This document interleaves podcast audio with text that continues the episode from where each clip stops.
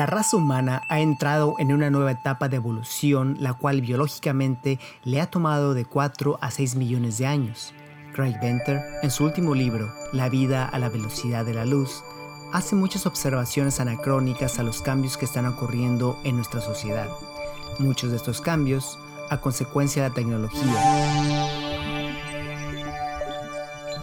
En los primeros capítulos, compara los procesos evolutivos que nos han traído a este punto en nuestra historia. Una gran diferencia de la evolución biológica a la evolución social es que esta última se adapta al medio ambiente que creamos para nosotros mismos. Durante cientos de años, nuestros ancestros, ellos dominaban los sonidos de la naturaleza, contemplaban las estrellas y leían en ellas su presente y su futuro. Crearon civilizaciones con un sistema agroeconómico que era sustentable y permitió la existencia de ciudades con una población hasta de 300.000 personas, como lo fue el caso de la Gran Tenochtitlán. De ahí la complejidad de sus sociedades creció. Este es un pasado que aún no entendemos completamente, pero nos hace indispensable, una etapa clave en el laberinto de nuestra identidad. Hoy en día simplemente somos la continuación de esta línea recta escrita por el tiempo en un caudal interminable de lo que llamamos evolución Aquí nosotros somos un simple enlace en la interminable cadena que se extiende a un futuro, nuestro futuro, nuestro presente. Danzas Mexicanas, en su serie sobre evolución, presenta hoy la evolución de la palabra. Entrevistamos a un artista mexicano que trabaja en el Museo de Arte Moderno en Nueva York, el cual nos habla de uno de sus últimos proyectos, una librería flotante una librería donde cualquier persona puede tomar un libro y quedárselo con una simple donación voluntaria.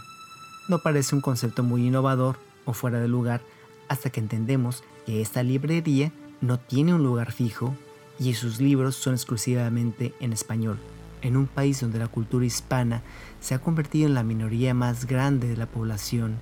La falta de material en español es muy notable. Bueno, mi nombre es Pablo Elguera, eh, soy artista visual mexicano, eh, llevo viviendo en Nueva York unos 15 años. Mi trabajo metido mucho en el tema de temas sociales, culturales, políticos eh, y siempre con miras a la reflexión histórica y cultural de Latinoamérica. ¿Cuándo emigraste a los Estados Unidos? Llegué a Estados Unidos en el, en el 89, hace ya mucho tiempo. Vine a estudiar la licenciatura en el Instituto de Arte de Chicago, donde viví nueve años, y posteriormente llegué a Nueva York. Eh, a, lo largo de todo este tiempo, pues he seguido trabajando en mi obra, haciendo mis proyectos. También he trabajado como, como educador en museos. Eh, he trabajado en varios museos, desde pequeños museos comunitarios en los barrios de Chicago hasta ahora actualmente en el Museo de Arte Moderno aquí en Nueva York. Em, dentro de tu trabajo, tú me dices que eres un artista visual, pero tú tienes también una extensa gama de, eh, literatura publicada. Efectivamente, este, em, mi territorio siempre ha sido las artes visuales, ¿no? Siempre tengo un, gran interés en las otras artes y cierto entrenamiento en las otras artes. Siempre he escrito, siempre me ha interesado la música y he hecho proyectos musicales. No me, no me gusta decir que soy escritor porque mm, el mundo en el que del cual yo provengo, digamos que la, plataforma de diálogos de la cual yo provengo ha sido eh, en realidad las artes visuales y muchos de los proyectos que he hecho de escritura tienen una dimensión conceptual que tiene sentido cuando la ves desde la tradición de las artes visuales. Es decir, cuando yo escribo una novela, por ejemplo, que he escrito una novela, eh, para mí el proyecto es más una utilización del modelo tradicional de la novela para hacer un proyecto eh, de arte conceptual. Eh, esto no quiere decir que no me interese la, digamos que la, tradición este, literaria de la novela o que le trate de prestar atención, pero sí creo que es muy distinto el abordar un proyecto desde el oficio del escritor que desde el, oficio del artista visual y inevitablemente todos estos mundos constantemente están en diálogo, están, en, están relacionándose y precisamente este es el, caso del proyecto de la librería Donceles, que es el que actualmente estoy realizando. El nombre doncel es la denominación de un oficio de corte de monarquía castellana bajo medieval, a cargo de jóvenes de familias nobles que aún no eran armados caballeros y que ejercían el papel de pajes o acompañantes del rey o del heredero de la corona. La calle tomó el nombre en referencia a los hijos de los conquistadores nobles que originalmente poseyeron esas tierras por encomienda de la corona, que luego pasaron a manos de la iglesia hasta su expropiación en el siglo XIX. Bueno, una librería de viejo, o sea, digamos que la distinción principal de una librería de viejo, una librería eh, común y corriente es obviamente que los libros están, son usados, son libros viejos y por lo general las divisiones o bueno, la, manera en que uno encuentra los libros eh, es un poco distinta, o sea, no, no funcionan realmente como una librería en la que tú vas y dices quiero X libro, ¿no? Es, es difícil... es difícil proceder así en una librería de viejo. Uno entra en una librería de viejo para ver más bien qué tienen, ¿no? Sin un plan predeterminado. Eh, más o menos con la idea de que, bueno, aquí está la sección de ciencia y aquí hay la sección de literatura y aquí está la sección de X, pero también hay unas como pilas enormes de libros que no sabes, que son de todo, ¿no? Este, de chile, sal y de manteca, ¿no? Uno se mete como de pescador o de minero a ver qué puede encontrar, ¿no? Eh, para mí esa es una parte fundamental de lo que es la librería de viejo, ¿no? En la que es una búsqueda muy personal de curiosidad de, de algo que te interesa, ¿no? Y, de no saber exactamente qué, te puedas llevar, ¿no? de repente estás caminando este, por un pasillo y de repente te puedes encontrar con un libro que, que nunca habías visto antes, ¿no? De un autor que conoces pero que nunca habías visto ese libro. O una edición X, ¿no? Hay quienes se especializan en coleccionar libros por, primeras ediciones, por, bueno, razones muy específicas. Eh, y claro, el coleccionismo, la bibliofilia es, es toda una, es casi una enfermedad, ¿no? Yo no soy uno de estos este, bibliómanos en este sentido de enfermizos, de de, de, de conseguir la, primera edición de, tal novela, etcétera. Eso no, no es para mí lo que más me, interesa. Pero sí, sí, sí diría que soy un bibliómano insaciable, de libros oscuros, de libros que no están muy presentes, de autores que quizá han sido olvidados. Bueno, yo siempre he tenido un gran interés en, en, la escritura y crecí pues digamos, en una familia en la que la literatura era, era dominante, ¿no? Donde, según yo, los escritores era, como el arte más alto, ¿no? Aparte de la música, ¿no? Ser, ser artista no era considerado lo tan increíble como ser, ser poeta, ser escritor. Para mí, la, la escritura y la música tenían esta, esta calidad de ser este arte eterno, ¿no? Este arte, no sé, de todas las eras, ¿no? Y yo crecí en una casa llena de libros, eh, puesto que mi abuelo quería ser escritor. No, no, no fue muy buen escritor, pero, pero compraba muchos libros, tenía una enorme biblioteca.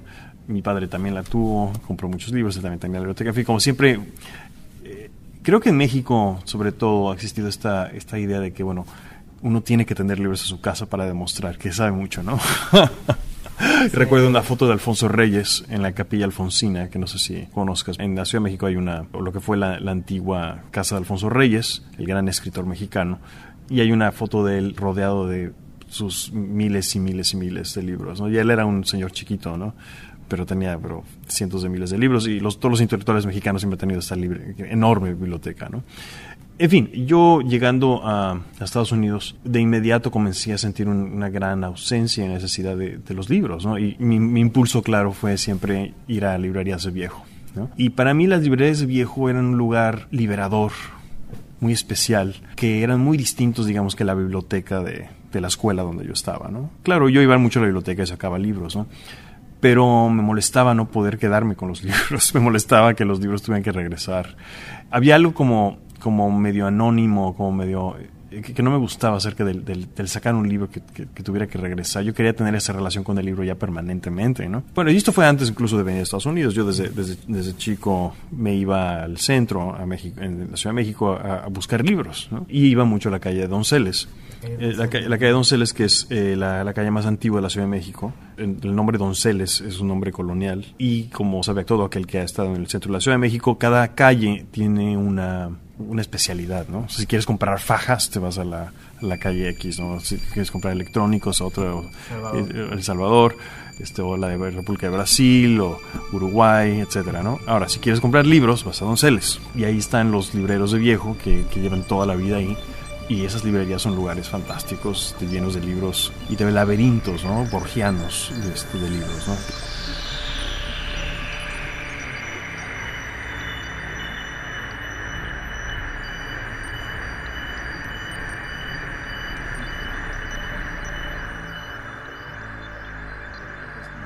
Eh, me, he vuelto muy, me ha interesado mucho el libro ya como objeto, ¿no? O sea, la textura del libro, los, los textos, eh, la manera que está impreso, ¿no? Esto mucho en, relación a lo que ha sido pues el advenimiento del internet y del ebook, del hecho de que ahora estamos pegados a la pantalla todo el día y que nuestra relación, digamos que sensorial táctil con la palabra escrita ha cambiado dramáticamente, ¿no? Entonces, más y más a lo largo de los años he tenido ese deseo, ya no ya no solamente de buscar y pescar libros antiguos, libros viejos, vivenciarnos su, su olor, su textura, la manera en que están impresos, la manera en que están hechos más aún ahora, digamos que lo que yo siento que es como la enajenación que se produce al estar en una pantalla iluminada todo el tiempo, ¿no? Eh, es casi para mí una, una necesidad orgánica de, de, poder tocar cosas, de poder acariciarlas, de poder sentirlas, ¿no? Y, y también ese alivio, ¿no? De que de que no está congelada la pantalla, de que no se congela, de que, de que, de que no, de que, de que, de que, se te va la luz o se te va la, se acaba la pila, ya, se, ya no puedes leer. Entonces que ahí tienes el libro permanentemente. Hay un video muy divertido de un, de un artista español que presenta, bueno, que presenta como el nuevo gadget, el más innovador del mundo y lo, y lo llama Book. el book, book tiene muchas páginas, se puede abrir y cerrar, tiene muchas letras, se pueden leer, este, se puede este, si llueve no se, no importa, lo puedes poner en el bolsillo y no pasa nada, lo puedes tirar y pesotear y todavía está ahí funcionando. en fin, es muy divertido porque es como casi burlarse de nuestra obsesión del iPhone, por ejemplo, ¿no? En fin, entonces todo esto lo que te estoy diciendo ha jugado un papel muy importante en este último proyecto que he realizado. Adicionalmente, eh, se da el caso que estamos en una ciudad, que es Nueva York, donde hay dos millones de hispanohablantes, eh, que es la cuarta parte de toda la población de Nueva York. Es decir, aquí tenemos 8 millones de habitantes, 2 eh, millones de ellos hablan español. Y se da el caso también de que prácticamente no hay libros disponibles en español. O sea, la, la última librería en Manhattan que estaba exclusivamente dedicada al español, que era la Lectorum, cerró en el 2007. Existen, por supuesto, pequeños proyectos en diferentes lugares en la ciudad que tratan como de promover el español, pero todo siempre como muy limitado debido a que la realidad es que el comercio del libro es, está muriéndose, ¿no? el, del libro físico. La situación de las bienes raíces en, en Nueva York hace imposible el poder tener una tienda de libros, etcétera, ¿no? y que las librerías de viejo realmente son, en el panorama de los libros, digamos, la especie más rara y más difícil de, mantener. Entonces, por todas estas razones me, llevaron a, la necesidad de, de querer abrir una librería de viejo en español en Nueva York. Básicamente, como artista, a mí me gusta mucho, la razón por la que me gusta hacer arte o por la que me parece vital hacer arte es que uno puede generar mundos que uno quisiera que existieran, pero que no existen en este momento. Yo quería que existiera ese recinto, yo quisiera, yo quería tener como una especie de santuario al cual poder llegar y ver todos estos libros juntos. ¿no? De manera que me fui a la Ciudad de México y comencé esta campaña. Ahora bien, yo, yo nunca he sido librero, obviamente, yo no, no sé nada de librerías, fuera de ser eh, asiduo cliente de ellas. Eh, no sabía en qué me estaba metiendo pero eso suele suceder como artista, uno siempre se mete donde no sabe. Y bueno, llegó a la Ciudad de México y comenzó una campaña, ¿no? Diciendo, voy a intercambio mi obra, este personal, mis, mis collages, eh, por libros, que ustedes ya no quieren, que todos, todos en su casa tienen libros que se quieren deshacer de ellos, entonces intercambio obra por ellos, por cada 60 libros regalo una obra en papel, ¿no? Y, comenzó la, la campaña comenzaron este, a llegar algunas donaciones, amigos sobre todo, este, familiares, gente que conocía, y bueno, iba muy lento, ¿no? Eh, me empecé a angustiar, pensé que no iba a lograr hacer el proyecto, y bueno, llamé a un periódico, La Jornada, hablé con la periodista Mary McMasters y le dije, este, estoy haciendo el proyecto, sería increíble si pudieran hacer una nota al respecto. Y efectivamente este, eh, hicieron la nota, eh, lo cual fue bueno, tuvo un enorme impacto. De inmediato toda la República me empezó a llamar. Gente desde Mexicali a Mérida desde Veracruz, desde, desde Puebla, desde Guanajuato, desde Monterrey. La gente me, empezó a enviar cajas de libros. En cuestión de, yo diría menos de, de seis semanas, teníamos 25 mil ejemplares. Eh, de todas partes, ¿no? Al punto de que tuvimos que detener la, la campaña, porque ya no, no, no, solo no cabían ya en, la casa donde estábamos recabando material, sino que ahora el problema de cómo mover lo que son prácticamente 5 toneladas de libros a Estados Unidos, ¿no? Wow, o sea que empiezas la campaña, empieza un poquito lento, pides ayuda a la jornada, la jornada te da la mano y de repente tienes esta avalancha. Pero tú dices que tú estabas intercambiando los libros por tu trabajo. Exactamente. Entonces lo que sucedió fue que las donaciones comenzaron a ser de más y más libros. Este, ahora, yo di muchísimas obras mías, o sea, di, di toda la obra que realmente tenía hecha. Yo, yo produzco mucha obra este, en papel. Eh, pero sí regalé mucha, mucha obra. Bueno, no, no es regalar, es intercambio. Pero eh, hubo quienes llegaron y me regalaron 500 libros, por ejemplo, ¿no? Una persona en particular, su mamá se le deshizo de toda su biblioteca. Las, las historias de las, de las razones por las que las gentes nos daban los libros eran como muy, muy enternecedoras, ¿no? Realmente, realmente le pegaban a uno fuerte, ¿no? Gente como, bueno, alguien una persona de edad, de edad mayor diciendo yo no voy a leer más y quiero que estos libros vayan para allá. Eh, un abogado que se jubilase dejaba de practicar leyes, me dio toda su biblioteca de leyes, en fin, un montón de gente me daba cosas. Pero más que nada, la gente daba los libros porque estaban legítimamente interesados a ayudar a los paisanos que están acá.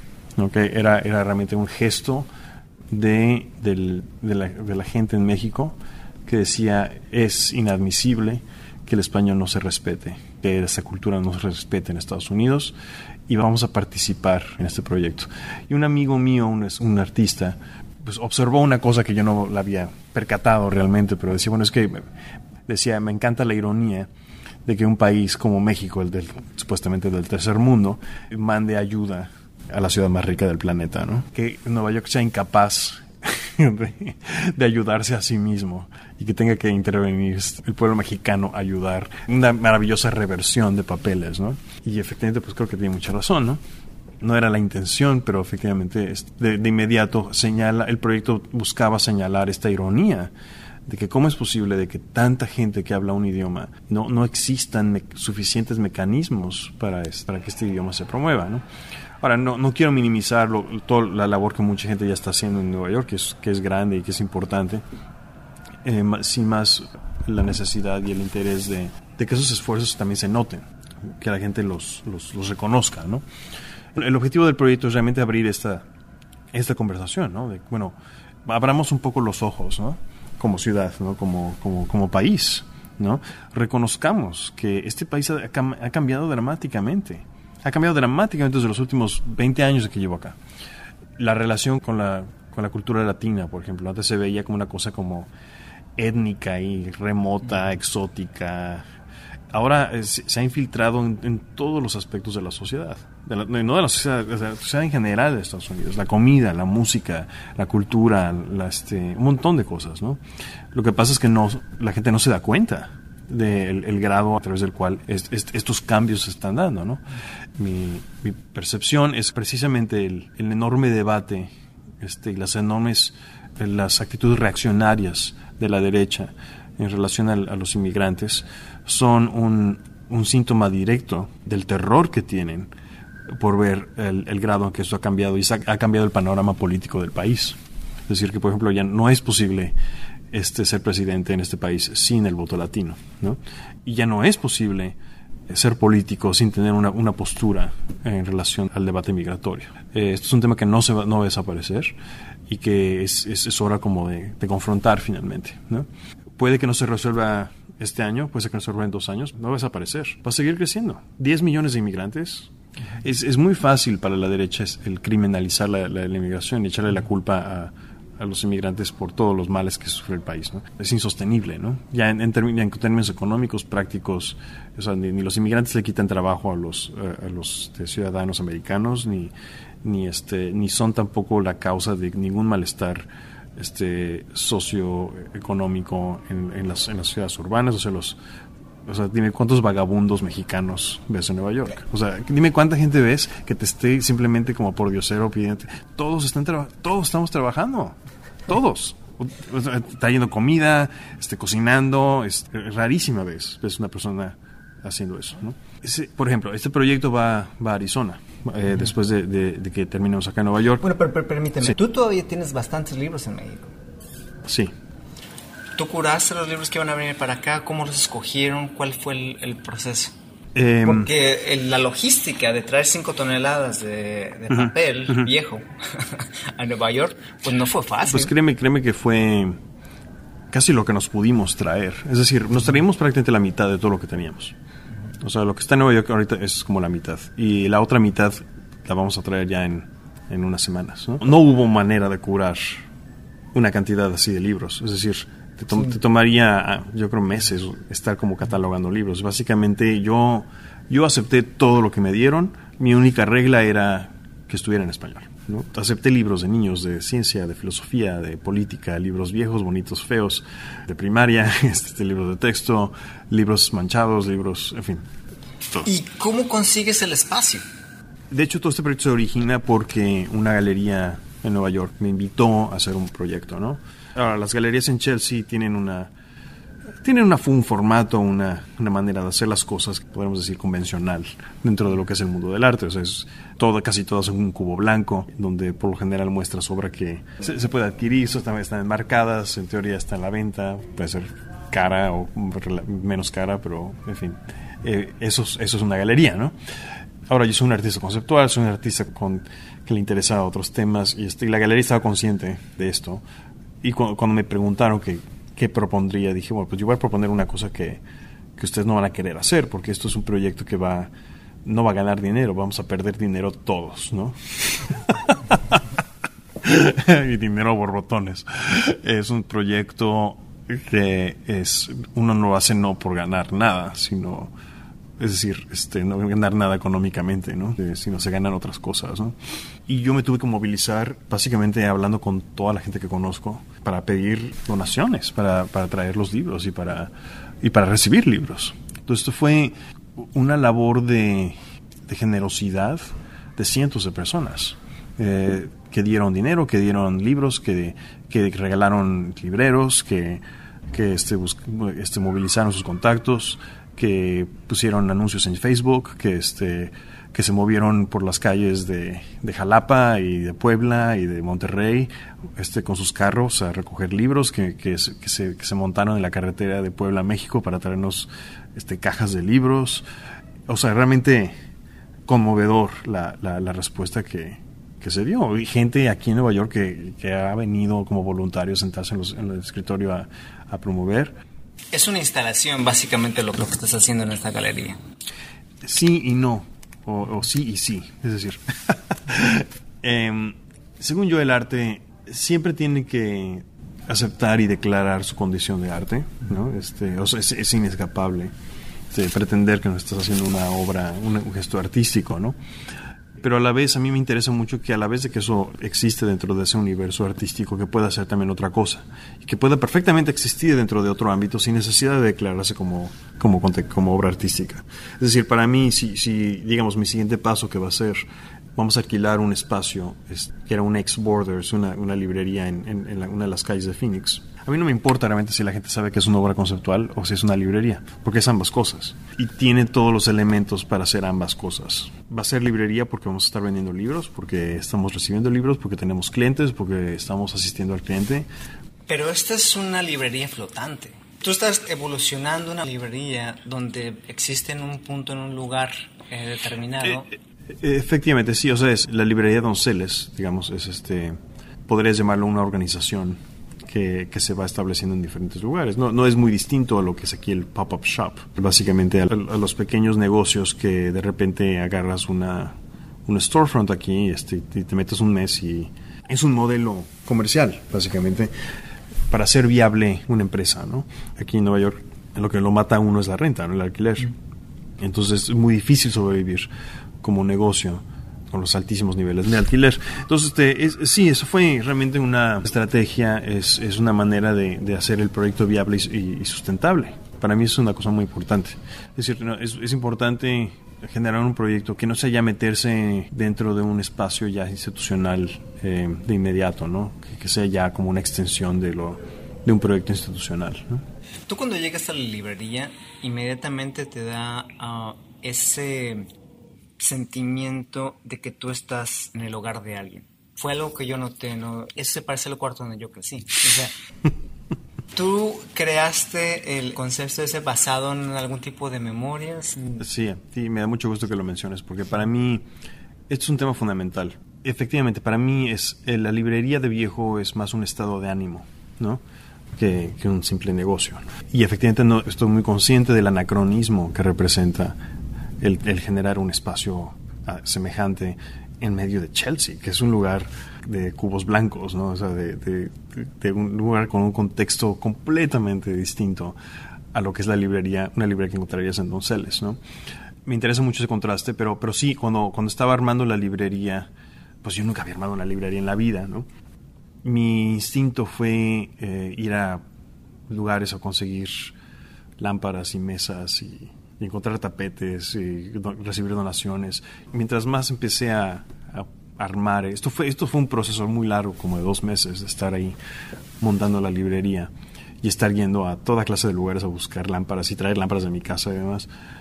Cada vez se parecía más y más a la, a la sala de donde yo crecí, precisamente. Eh, de hecho, la sala de la casa de mis, de mis padres, ¿no?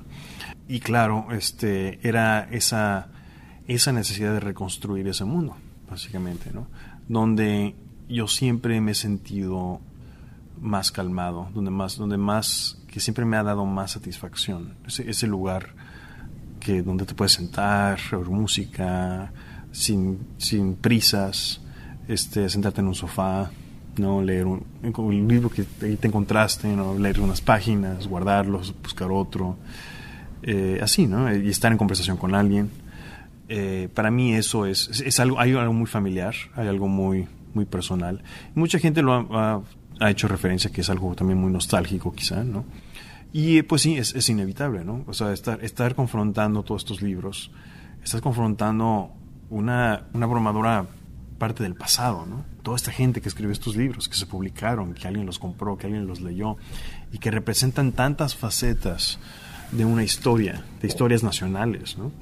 Eh, libros que, o sea, una, de las cosas más, más interesantes para mí del, de este proyecto es que cada persona que llega eh, de inmediato empieza a hacer comentarios sobre los libros y, escoge un libro y empieza a hablar acerca del, del, tema que el libro le recuerda. No sé, una, una señora el otro día que estábamos ahí, eh, era una profesora de, literatura argentina que se encontró un libro que era del, libro, de un autor que yo no conocía, que sin embargo para ella era fue un autor importantísimo, era el autor de su juventud y podía uno ver su, su enorme felicidad de, poder tener otra vez en sus manos ese libro, ¿no?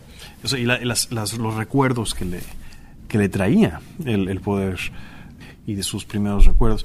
Eh, lo mismo ocurrió con la gente que me iba donando libros. Hay mucha gente que, muchos amigos míos que llegaban con cajas decían, es que no sabes lo que fue para mí este proceso de escoger los libros. Fue bien difícil, ¿no? El mundo hablaba de la dificultad de haberse deshecho de sus, de sus libros personales, ¿no? y, y, de la, y del proceso a través del cual ellos empezaron a ver los libros, empezaron a recordar quiénes habían sido. O sea, cuando habías comprado, no sé, este libro que compré a los 18, ¿no? Y, este libro que estudié en la escuela, o, o, este libro que me regaló fulano, que ya no, que ya nunca leí, en fin, esas clases de cosas. ¿Tú crees que es, esa, bueno, esa relación se está perdiendo porque ahora ya todo lo estamos haciendo electrónico? Los ebooks eh, son más interactivos, tienen links, tienen, tienen una bola de cosas que pues, un libro no tenía. Yo no soy, o sea, yo no, yo no pretendo ser un purista de, este, del mundo analógico, aunque, aunque yo soy de esa generación que justo existió eh, en, esta frontera de lo que fue el, mundo analógico y el digital.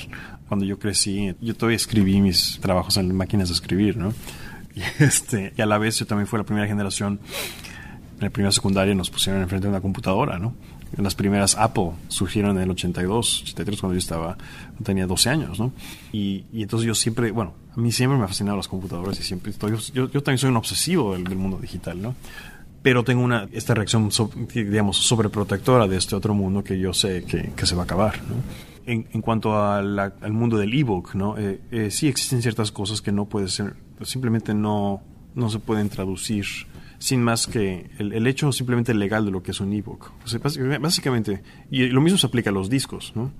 Es decir, hay una ley en, Estados Unidos que permite la existencia de las bibliotecas eh, al permitir que un objeto, un libro, se pueda prestar, ¿no? Que, el objeto como, que el libro como objeto, eh, aunque es está protegido por los derechos de autor, la ley de derechos de autor de, este, bueno, del autor X, que sin embargo yo te pueda regalar ese libro a ti, ¿no? Y sin que el autor tenga que recibir regalías, ¿ves? Eh, esto no es posible con el ebook. De hecho, el ebook, que cuando tú lo compras, es, es no, no se puede transferir a nadie. Ni siquiera es tuyo. Es decir, tú lo estás alquilando. Es, un, es, un, es un, objeto que no realmente te pertenece. Nunca te ha pertenecido y te pertenecerá. Es, es una... Estás, comprando los derechos para tener acceso a ese libro, pero no, es ya tuyo en la manera en que el, que libro es, el, objeto físico del libro es tuyo y lo puedes marcar y lo puedes regalar y puedes regalar tu biblioteca a tus hijos o a quien quieras, ¿no? Eh, y eso no se puede hacer con tu colección de iTunes, ¿no? Ni, con tu colección de ebooks. Entonces hay ciertas cosas que son simplemente no las mismas. En fin, uno podría entrar como en, muchas distinciones de lo que es una cosa u otra, ¿no? Eh, y no se trata tampoco como de, lamentarse todo el tiempo de, que esto, de que esto ocurre, ¿no? Simplemente yo como artista esto reconozco que hay algo, a fin de cuentas somos seres humanos eh, que si bien el mundo digital nos ha cambiado la vida, hemos este nos ha transformado, nos ha vuelto todo mucho más veloz y nos ha ayudado de muchas maneras, continuamos siendo entes físicos que necesitamos tocar, que necesitamos comer, que necesitamos hacer cosas muy orgánicas y físicas, ¿no? Tener sexo físicamente, comer físicamente, ¿no? Mantener nuestros cuerpos de forma física, ¿no? No, no, hemos llegado al punto en el que, que somos unos un montón de electrones ahí este flotando, este aunque bueno supongo que lo somos pero es decir que, que, hayamos logrado eliminar nuestra condición como cuerpos ¿no? Eh, y sus pues como organismos ¿no? como organismos ¿no?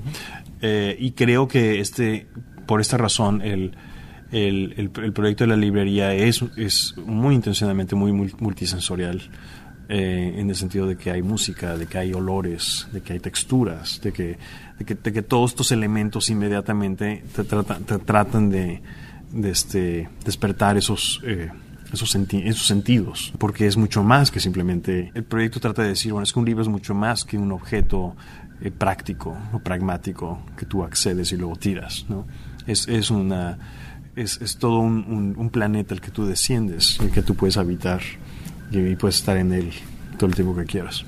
Bueno, pues qué increíble este Pablo, te comentaba que el, el tema del programa Mayor Evolución, ¿no? Y ahora tú estás tomando la librería, uh, estás creando una librería ambulante en donde, eh, y le estás llevando a Arizona, donde los, donde donde se niega la evolución. donde, no, no, en, Arizona es gravísimo porque es, es donde, eh, justo estaba ahora hablando con alguien en Tucson, que donde se han prohibido el estudio de este de, Latino Studies, es decir, donde donde está parece que estamos en la época medieval. En que, en que, hay temas que no se pueden estudiar, ¿no? Básicamente. Y, pues, sobre todo los temas que tienen que ver con, con, estudios latinoamericanos. Entonces, estamos a ese nivel de, de degradación mental este, en lugares como en Arizona y por, por eso es, fundamental para mí el poder traer un, un, un proyecto que muestre que, que, la, que la riqueza cultural de un idioma, olvida que, eso es solo el español, es todos los idiomas del mundo, la, la, la, la, vastedad de un, de un de, conocimiento que se produce en un solo idioma, ¿no?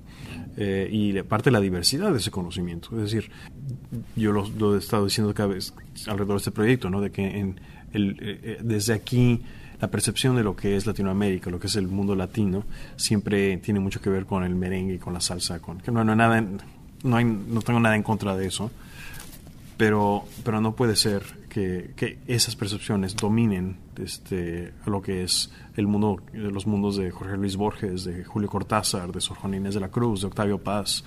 Eh, eh, de Cervantes, de, de, Quevedo, en fin, de Góngora, en fin, eh, ¿cómo es posible que no que esos nombres ni siquiera existan en la mente este, del público en general, ¿no?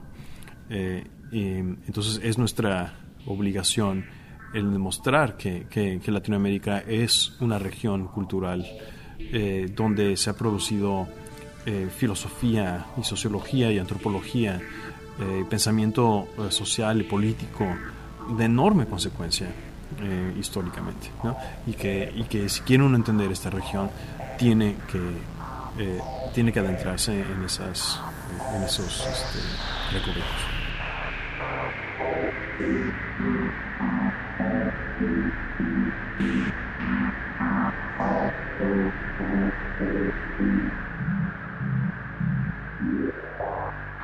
Pues bien, esta fue la entrevista con el artista mexicano Pablo Alguera. Espero les haya gustado.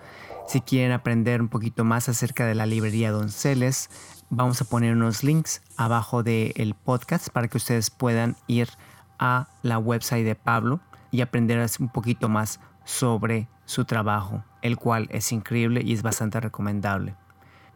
El próximo programa de Danzas Mexicanas es un especial de poesía, el cual abrirá con la primera historia que es un poeta de Nueva York.